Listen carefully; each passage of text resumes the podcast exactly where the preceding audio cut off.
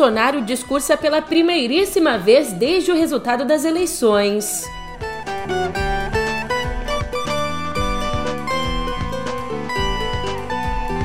E Lula nomeia o vice Alckmin para coordenar o processo de transição do governo.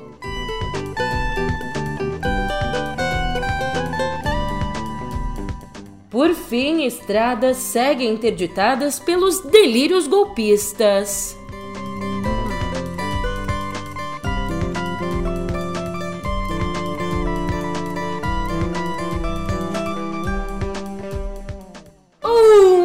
Ótimo dia, uma ótima tarde, uma ótima noite para você. Eu sou a Julia Keck e vem cá.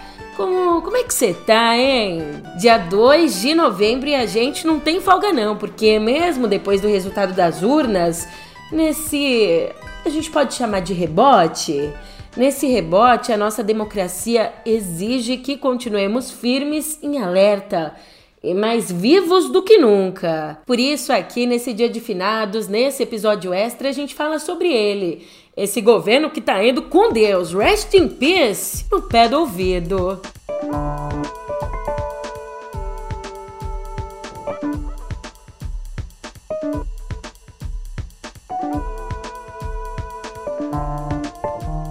Antes de falar sobre o falecido, vamos olhar para o governo eleito?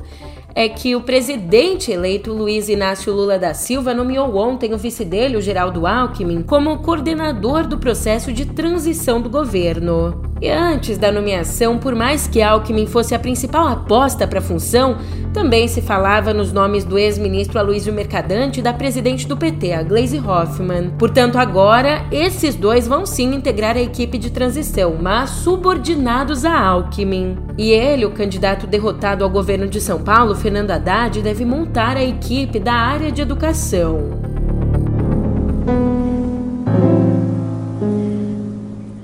Mande notícias do mundo de lá. Diz quem fica. Me dê um abraço, venha me apertar. Tô chegando.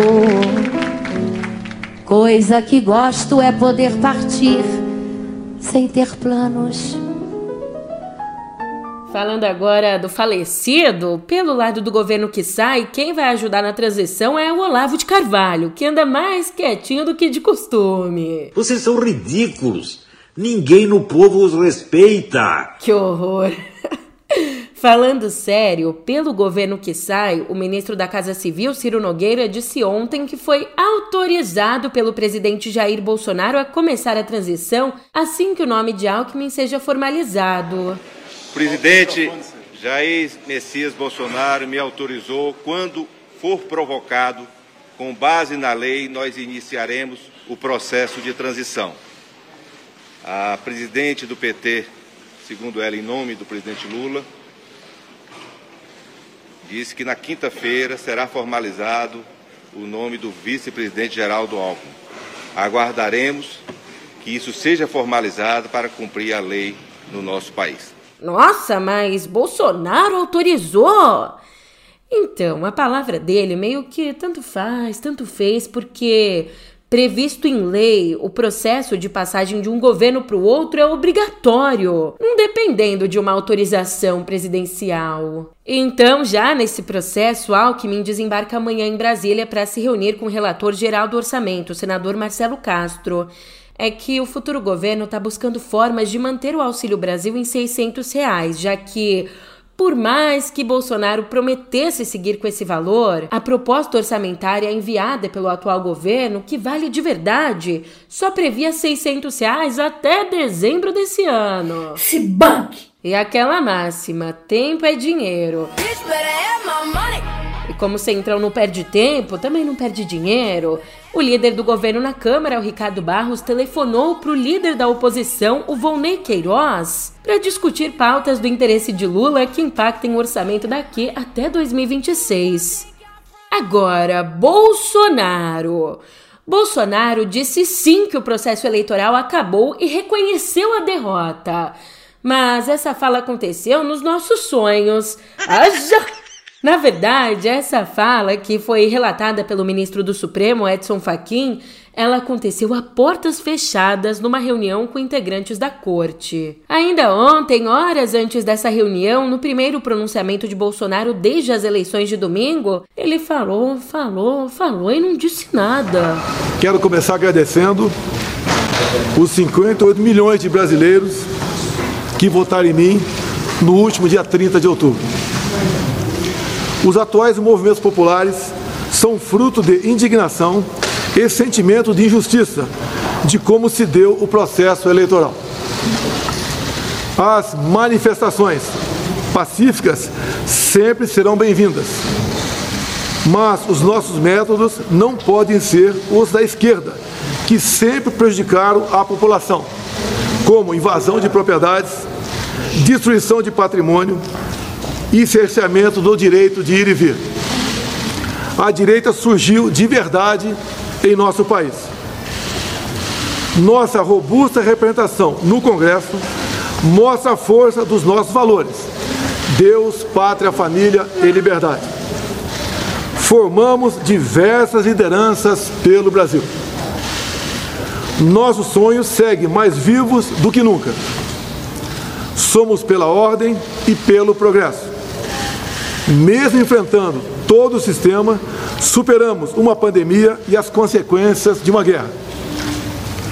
Sempre fui rotulado como antidemocrático e, ao contrário dos meus acusadores, sempre joguei dentro das quatro linhas da Constituição. Nunca falei em controlar ou censurar a mídia e as redes sociais.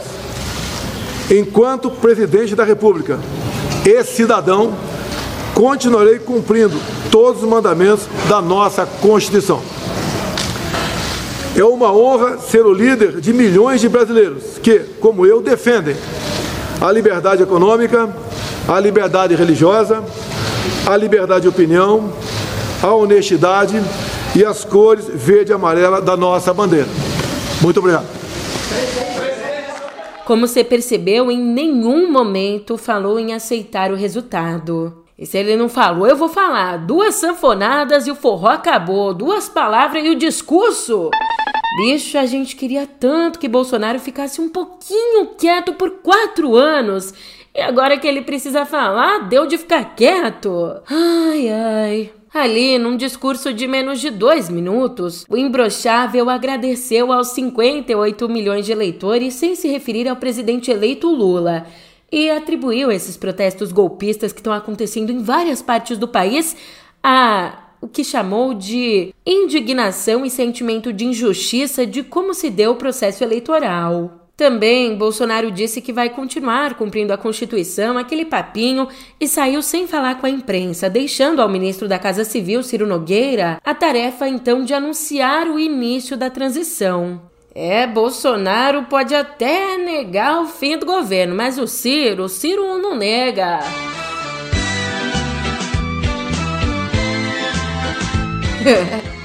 Você entendeu? Não nega, Nogueira. Ai, essa foi ruim, hein? Fazia tempo que não tinha uma péssima assim. Mas se você esperava mais do discurso, o Supremo não. Para a corte, as palavras vagas do discurso de Bolsonaro foram suficientes. E para você ter uma ideia disso, antes mesmo da visita de Bolsonaro ao Supremo, os ministros divulgaram um comunicado que diz assim: O Supremo Tribunal Federal consigna a importância do pronunciamento do presidente da República em garantir o direito de ir e vir em relação aos bloqueios e, ao determinar o início da transição, reconhecer o resultado final das eleições. Fecha aspas. Inclusive, um bastidor aqui para você. Os ministros chegaram a ser convidados por Bolsonaro para um encontro no Palácio da Alvorada mas eles recusaram. De acordo com Malu Gaspar, um dos argumentos para recusa foi que seria inapropriado aceitar o convite antes que o presidente reconhecesse o resultado das eleições e também enquanto houvesse os bloqueios feitos pelos apoiadores em estradas. Com isso, no fim das contas, coube a Bolsonaro ir até o Supremo. E por mais que a gente esteja conversando aqui sobre o reconhecimento da derrota, nas redes sociais, apoiadores do presidente fizeram uma interpretação um pouco diferente. Para eles, frases ditas por Bolsonaro como nossos sonhos seguem mais vivos do que nunca foram um sinal de apoio às manifestações golpistas pelo país, incluindo o fechamento de estradas. Os caminhoneiros e a população que saiu da frente da televisão e que veio para a rua desde domingo está fazendo a manifestação pacífica e ordeira. E ficou claro uma outra coisa: o presidente não aceitou o resultado das urnas. Isso em momento nenhum ele falou, ao contrário. Ele falou que todo mundo viu, dos 58 milhões e pouco aí, estão satisfeitos com o que viram acontecer nessas eleições. Isso é claro. Então, agora é, é, o povo que decide. Ou fica na frente da televisão escutando a opinião de quem quer desmobilizar as ações populares, ou segue para a rua e vamos, vamos lá ver o que, é. Atenção, patriotas de todo o Brasil. Hoje é 1 de novembro de 2022. Essa mensagem é para todos aí que estão nos pontos de bloqueio, nas paralisações nas estradas federais, estaduais, municipais, aqueles que estão fazendo manifestação de protesto na porta dos quartéis. A mensagem muito importante para vocês. Acabei de receber. O Exército, as Forças Armadas acabaram de entrar em prontidão máxima no Brasil do Oiapoque ao Chuí, da Serra do Contamana à Ponta dos Seixas, todos os batalhões, tiro de guerra e comandos militares entraram em prontidão. Sendo assim, patriotas, entre 24 horas e 48 horas alcançaremos nossos objetivos. Então, mantenha suas posições. As mobilizações nacionais vão acontecer. O sistema vai ser derrotado, o sistema comunista, o sistema globalista, esse sistema aí maldito desse judiciário que nos vilipendiou a nossa, o nosso direito. Então vamos manter nossas posições, aguarde que o exército já está de prontidão. Dois mil anos depois. Mas se tem uma coisa que a gente tem que reconhecer, é o esforço do Paulo Guedes. Até essa hora ele diminui o desemprego. E Paulo Guedes! Brasil! Como conta Igor Gadelha, Bolsonaro não vai ficar a ver navios ao deixar o governo. Além das prerrogativas de ex-presidente, ele ganhou do presidente do PL, Valdemar Costa Neto, um cargo no partido.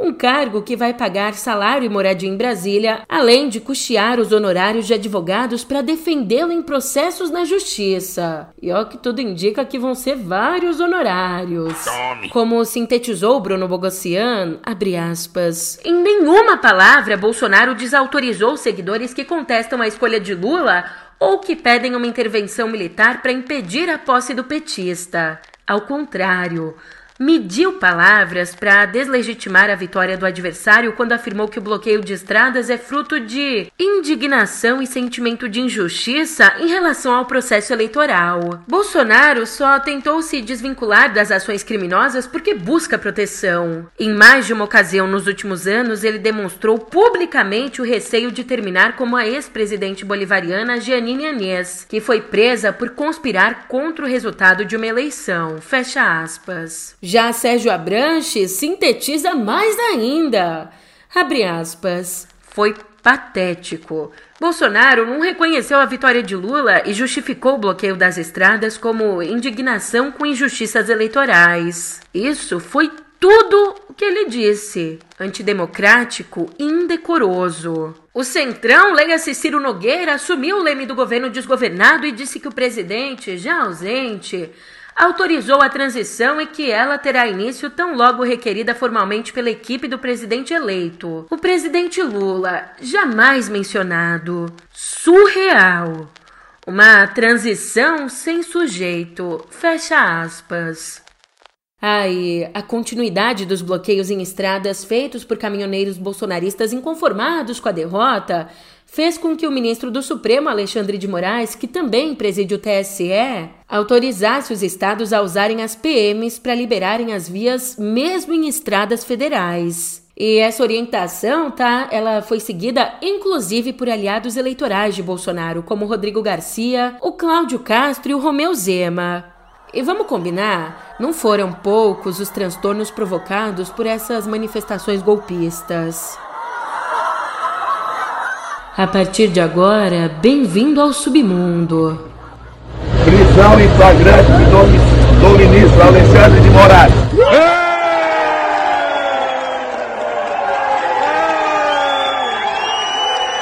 Em Caruaru, uma mulher em trabalho de parto teve de ser escoltada pela PRF até o hospital depois de ficar presa num dos bloqueios. Hostilizadas por bolsonaristas, pessoas em várias partes do país tiveram de se livrar às pressas de peças de roupas vermelhas ou que indicassem o voto no presidente eleito Lula. É Papai Noel, o mais comunista de todos, que se cuide mês que vem. Mas você sabe, o Brasil não é pra amador, não. Tocou Neymar é gol. Opa, Neymar não, esse aí foi com Deus junto com o falecido governo, mas você entendeu? Não tem bloqueio que resista a uma rodada decisiva do Brasileirão. Integrantes da Galoucura, a maior torcida organizada do Atlético Mineiro, eles furaram na marra a barreira de caminhoneiros que os impedia de chegar à capital paulista, onde o Galo enfrentou ontem à noite o São Paulo. Tropa do Fura Bloqueio tá na pista, hein? Onde tiver bloqueio, os Cuca vai passar passando, hein? É, nós vamos ver o Galo, independente de qualquer coisa, filho. Aí, rapaziada, pega a visão como é que a tropa do Fura Bloqueio tá. Dá ideia de hoje aqui. É, tem dessa de Bolsonaro ou Lula não, só nós é galo, só. Nós quer ver o galo. Em grupos de mensagens, torcidas de outros clubes anunciaram que vão fazer o mesmo caso os bloqueios continuem. É, imagina só nos livros de história as torcidas organizadas que impediram o golpe em 2022. E lá no Pará, os procuradores federais mandaram ontem ao Procurador-Geral da República, Augusto Aras, um ofício informando que a Polícia Rodoviária Federal não estava cumprindo a ordem do STF para desobstrução das estradas no estado. Enquanto isso, a deputada bolsonarista Carla Zambelli zambou, digo, sambou. Meu amor, tá achando que aqui é terra sem lei? Pode ser terra de tudo, do samba, terra do pagode, terra da garoa, mas não é terra sem lei, não. Mas não, ela quer anarquizar, ela quer barbarizar, ela quer dominar, ela quer ser a bichona ela quer ser a que não deita, ela quer ser a que peita, ela quer ser a que diz. Ontem, ela teve os perfis removidos do YouTube, Facebook, Instagram, Twitter, Telegram, TikTok e LinkedIn. Lembrando que no sábado, ela, deputada reeleita parlamentar representante do povo no Congresso, perseguiu um homem negro nas ruas de São Paulo com uma arma em punho apontada para ele. Olha que civilizada, que democrática. Ainda nos últimos dias, a Carla usou as redes para apoiar as manifestações golpistas de caminhoneiros. E agora ela que apoia essas ações antidemocráticas, ações que pedem intervenção federal, golpe de Estado, intervenção militar. Ai, tadinha! Agora ela diz que o parlamento está sofrendo censura. Ai, ai, com o delírio dos golpistas, eu vou me despedindo. Nosso episódio vai chegando ao fim, até porque eu tô olhando aqui pra uma bolachinha de chocolate, tô com vontade de comer ela, curtir meu feriadão. Mas você não esquece, não, eu tô indo nessa, mas a gente se vê por aqui amanhã. Até lá!